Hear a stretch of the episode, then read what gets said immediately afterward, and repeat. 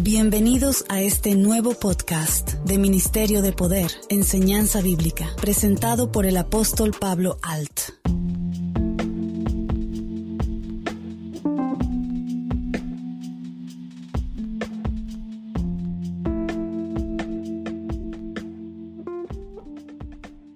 Hola, mi nombre es Pablo Alt, fundador de Ministerio de Poder. Hoy vamos a comentar de un tema muy importante, ya que existen personas en Cristo que no predican por pena o vergüenza, o según ellos no saben qué decir. Y yo creo que los que conocemos a Dios tenemos mucho que decir pues hoy nuestro tema será No me avergüenzo del Evangelio. Si leemos la Biblia en Romanos 1.16, dice, porque no me avergüenzo del Evangelio, porque es poder de Dios para salvación a todo aquel que cree, al judío primeramente y también al griego. En este sentido, este pasaje de la Biblia debe de estar siempre en nuestra vida para darnos la fortaleza necesaria de avanzar y crecer como creyentes, ya que no es fácil en un mundo tan corrompido e incrédulo como en el que vivimos. Podemos decir que no nos avergonzamos pero en algunas ocasiones podemos sentirnos presionados por la sociedad que no comprende el significado lleno del poder del Evangelio. Esto puede ser una barrera para alcanzar nuestro desarrollo espiritual, ya que la palabra dice que seremos probados y que no podemos sentir vergüenza de ser hijo de Dios y de creer en el Evangelio, que es poder de Dios. Si leemos Lucas 9:26, dice, porque el que se avergonzare de mí y de mis palabras, de este se avergonzará el Hijo del Hombre cuando venga en su gloria y en la del Padre y de los santos ángeles. Nuestra creencia se debe de reflejar en nuestra vida cotidiana, no solamente cuando muchos van el domingo a las congregaciones, la mayoría de personas dicen que son cristianos y fieles creyentes, pero cuando se les presenta una situación en la cual de verdad deben de demostrar ante los demás que viven en la palabra, fallan. De alguna manera sienten vergüenza del Evangelio porque no están firmes en él, porque no encajan en esta sociedad tal como lo refleja en la palabra. Pero debemos de pensar que cuando estemos tentados a callar de Cristo por la hostilidad de la cultura que nos rodea, debemos de tener ánimo al recordar las razones por las cuales el apóstol Pablo no se avergonzaba del Evangelio. Él es, por la gracia de Dios, un excelente ejemplo para todos nosotros. Si leemos en 1 Corintios 11.1 dice, sed imitadores de mí, así como yo de Cristo. En la Biblia nos muestra que el Evangelio es nuestra salvación, pero si nos avergonzamos, ¿obtendremos salvación? La respuesta está en lo profundo de nuestra alma, nuestra mente, nuestra nuestro espíritu. Y solo Dios puede darnos esta respuesta. Pero debemos de reflexionar sobre nuestras acciones y obedecer la palabra de Dios para no defraudar a nuestro Señor Jesucristo. No me avergüenzo del Evangelio porque es el poder de vida y aliento en los momentos de gran dificultad, porque es la verdad que nos revela el milagro de nuestra salvación y nuestra vida eterna mediante ese sacrificio perfecto que hizo nuestro Señor Jesucristo en la cruz. En los tiempos del apóstol Pablo, la fe cristiana era muy polémica a todo lo que significaba y significa hoy en día en nuestra actualidad. De esta forma, el apóstol Pablo nunca se avergonzó del Evangelio y nos lo enseñó en su palabra. Fue proclamado un apóstata en Jerusalén y por eso tuvo que huir a Berea y Damasco y tuvo que atravesar por muchas cosas duras, dolorosas, fue azotado, encarcelado, estuvo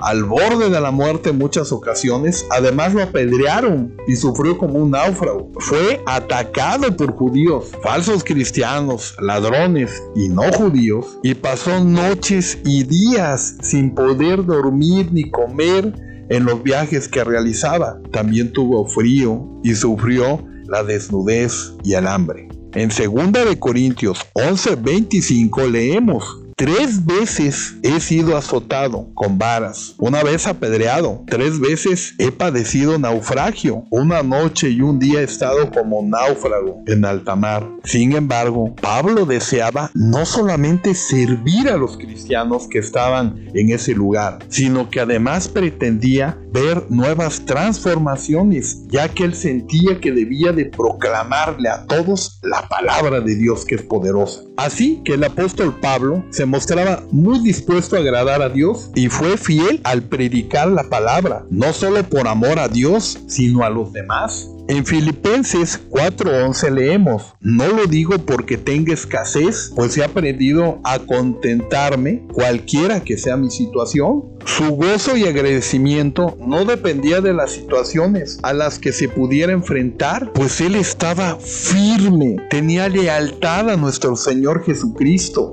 y él se sentía con ese compromiso de servir por convicción. Por esta razón debemos considerar las siguientes razones para no avergonzarnos del Evangelio, tal como lo hizo el apóstol Pablo. El Evangelio es poder que nos da el Todopoderoso, el creador de los cielos, de la tierra, de aquel que envió a su Hijo unigénito para que se entregara en ese sacrificio por nosotros. Y en este se revela el mensaje de Jesucristo, del camino, la verdad y la vida, del pacto perfecto, donde el único mediador entre Dios y los hombres es nuestro Señor Jesucristo, quien intercede por nosotros para que alcancemos el perdón y la vida eterna. De manera que el apóstol Pablo es muy importante dentro de las escrituras. Tuvo la misión de proclamar y de nunca avergonzarse del Evangelio. Y a pesar de toda adversidad que enfrentó, nunca negó a nuestro Señor Jesucristo. Entendemos que hay personas que se dicen ser cristianas y no comparten el Evangelio, pero se avergüenza del Evangelio y no habla de él. Su fe no es genuina ya que no hay firmeza ni convicción. Callar la palabra de Dios es atentar contra el mandamiento que el Señor les otorgó a todos los creyentes, pues escrito está id y predicar el Evangelio a toda criatura, ya que representa una noticia tan grande que cambia la eternidad de quien le cree, tal como lo revela en su palabra. En 2 de Corintios, capítulo 4, del 3 al 5, dice, pero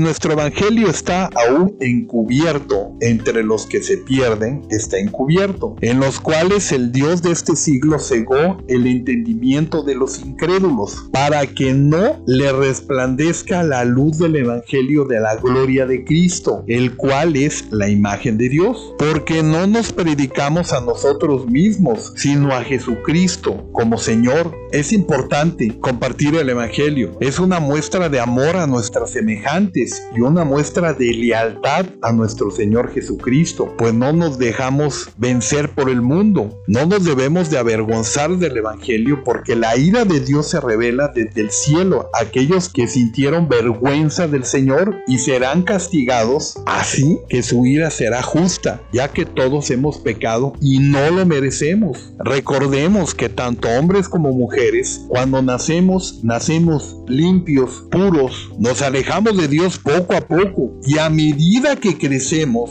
y es en este punto lo más importante que usted entienda, es donde nos alejamos de Dios porque empieza la gente a pecar, a mentir deliberadamente. Sin embargo, Dios tiene misericordia de nosotros y ha provisto una forma de salvarnos sin dejar a un lado su justicia. Por eso cuando llegamos a los pies de Cristo somos transformados. Eso mucha gente no lo entiende. Los que vivimos el Evangelio entendemos perfectamente esto sabemos del poder que éste tiene y que nos llevará a una vida eterna a través de nuestro Señor Jesucristo. Si leemos Romanos 1, del 19 al 21, dice, porque lo que de Dios se conoce les es manifiesto, pues Dios se lo manifestó porque las cosas invisibles de Él, su eterno poder y deidad, se hace claramente visibles desde la creación del mundo, siendo entendidas por medio de las cosas hechas, de modo que no tiene excusa, pues habiendo conocido a Dios, no le glorificaron como a Dios, ni le dieron gracias, sino que se envanecieron en sus razonamientos, y su necio corazón fue entenebrecido. No me avergüenzo del Evangelio porque conozco a Dios y sé su propósito en la vida de cada uno de nosotros, porque conozco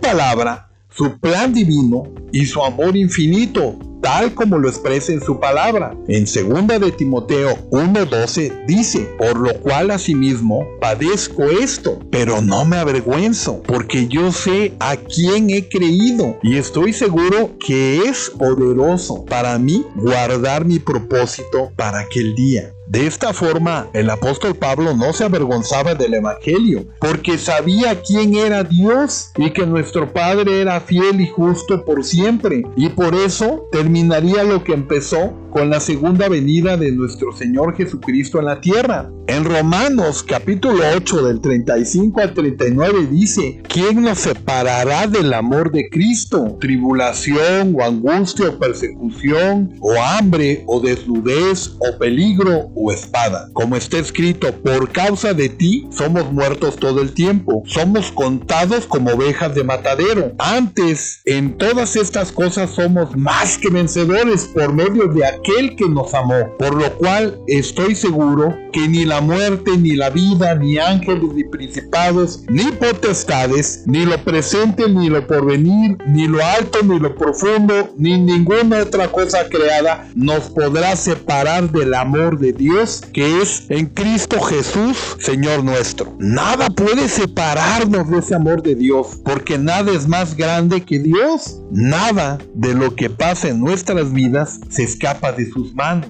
En Romanos 8:28 dice, y sabemos que los que aman a Dios, todas las cosas les ayudan a bien. Esto es a los que conforme a su propósito son llamados. Así que el apóstol Pablo sabía que a pesar de nuestra visión del mundo es limitada, todo lo que el Señor hace en nuestras vidas es perfecto. Y si lo logramos ver en esta vida, podemos estar seguros de que la eternidad es garantizada. Pero ¿qué veía el apóstol Pablo en el Evangelio? Una de las razones por las cuales Pablo no se avergonzaba del Evangelio era porque él sabía perfectamente que Dios tenía sus escogidos para la salvación y que su gracia soberana puede eliminar cualquier resistencia de los demás tal como lo podemos observar en su palabra. En Hechos, capítulo 18 del 9 al 10 dice, entonces el Señor dijo a Pablo en visión de noche, no temas, sino habla y no calles porque yo estoy contigo y ninguno pondrá sobre ti la mano para hacerte mal, porque yo tengo mucho pueblo en esta ciudad. En este mensaje se puede notar que el Señor nunca abandonó a Pablo en su misión y que siempre le dio palabras de aliento cuando atravesaba momentos difíciles. Este apóstol nunca dudó del propósito de nuestro Señor Jesucristo y nunca se avergonzó del Evangelio, por el contrario, se armó de valentía para proclamar la palabra de Dios y hacer su voluntad. Sin embargo, en algunos momentos se sintió abrumado por ser el escogido para enviar el mensaje de salvación a sus escogidos. En este sentido, Pablo tenía la convicción de que la palabra no sería en vano, aunque sabía que no todos recibirían a Cristo, pero tarde o temprano Dios entraría en sus vidas de los escogidos para hacer cumplir sus palabras, ya que Dios puede otorgar arrepentimiento a las personas, sujetando toda tenacidad y endurecimiento en ellas, tal como lo revela en su palabra. En 2 de Timoteo 2, del 25 al 26, dice que con mansedumbre corrija a los que se oponen, porque si quizás Dios les conceda que se arrepientan para conocer la verdad y escapen del lazo del diablo en el que están cautivos a voluntad de Él. Una de las razones por las cuales no me avergüenzo del Evangelio es porque a través del poder obtenemos perdón y salvación, ya que su palabra nos muestra el camino que debemos de seguir, donde la verdad y la luz admirable se hacen presentes, tal como lo revela en su palabra.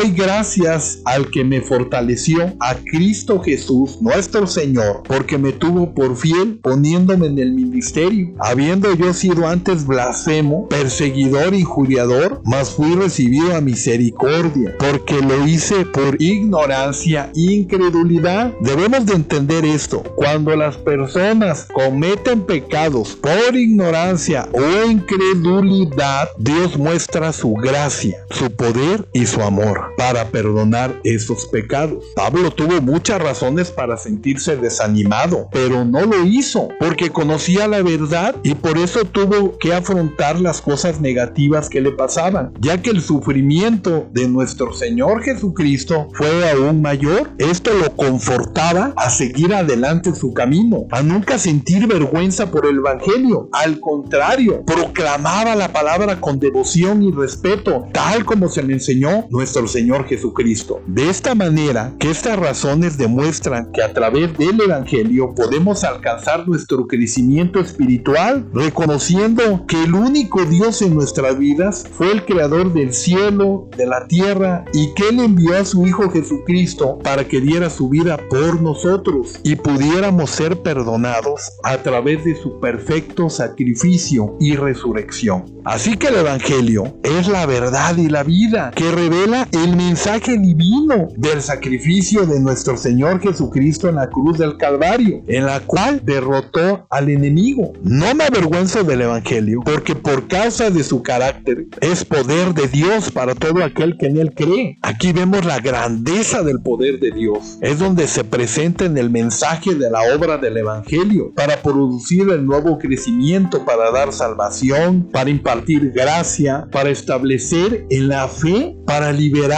para dar vida espiritual, para limpiar a la iglesia, para impartir inmortalidad, para traer paz, para dar protección, para dar una plenitud de bendición en toda nuestra vida. En Efesios 2.8 dice, porque por gracias sois salvos por medio de la fe, y esto no de vosotros, pues es un don de Dios, es un don de Dios que no merecemos, es por amor y misericordia. El Evangelio completo abarca sanidad, liberación, milagros, con demostración del poder del Espíritu Santo. Hoy en día vemos que muchos predican el Evangelio, pero no hay manifestaciones del Espíritu Santo, están vacíos, pues solo son clubes sociales donde enseñan humanismo y no la misericordia de Dios. Entendamos que cuando hay necesidad y un arrepentimiento verdadero, Dios se manifiesta en la vida de aquellas personas con mucho poder e impacto. El verdadero evangelio es poder. Contaré un testimonio de una hermana llamada Carla. Ella tenía 67 años y había fallecido en ese entonces. Era en el año de 1992. Yo había recibido el bautismo en el Espíritu Santo y había habido un gran derramamiento en toda la Ciudad de México. Me sentía poderoso como todos los que viven esa experiencia, saben lo que es vivir en el Espíritu. Recuerdo que estaba en ayuno, en oración, en la congregación, cuando le avisaron a la iglesia y el pastor me pidió que lo acompañara a la casa de la hermana. Cuando llegamos había aproximadamente 120 personas, familiares, vecinos, amigos, todo un tumulto de gente ahí reunidos. Aún lo recuerdo como si fuera ayer. La hermana Carla estaba postrada en una cama y su familia cristiana carnal eran como siete personas, ya que la hermana había conocido al Señor ya grande de edad. Hablamos que por tradición muchos prendían velas, llevaban botellas de alcohol para consumir, todo lo que caracteriza a las personas que están completamente alejadas de Dios. Entonces sentí decirle al pastor que orara por ella, por la hermana fallecida, pero como había mucha gente, como dicen en México, mal encarada, el pastor me dijo, no, no es el momento. Yo me quedé pensando y me imaginaba la hermana. Si viera todo esto que pasaba en su casa, la gente tomando, fumando, yo pensaba, ¿ella qué haría si estuviera aquí? Pues yo sabía que ella era una seguidora de nuestro Señor Jesucristo y se caracterizaba por ser una hermana intercesora, una gran guerrera de oración. Muchos nos acercábamos por consejo, le teníamos mucho cariño y le decíamos, la hermana Katy, la veíamos en la iglesia como una abuelita que amábamos. Me puse a orar y el olor del cigarro era molesto. En eso escuché dentro de mí una voz que me dijo, Pablo, úngela. Le dije al pastor en ese momento, debemos de orar por ella. Él me dijo, no, no, no, este no es el momento. Pero yo sentí el orar por ella y estaba inquieto, creía que era necesario hacer oración y compartir de Cristo. En ese momento para mí era el idóneo. Conociendo a la hermana, los hubiera regañado y reprendido a sus familiares por permitir todo eso que estaba pasando en su casa. Entonces le dije al pastor de nuevo, pastor, oremos. Casi con ruego se lo dije. Él se volteó ya de mal humor y me dijo, ahora tú, entonces la verdad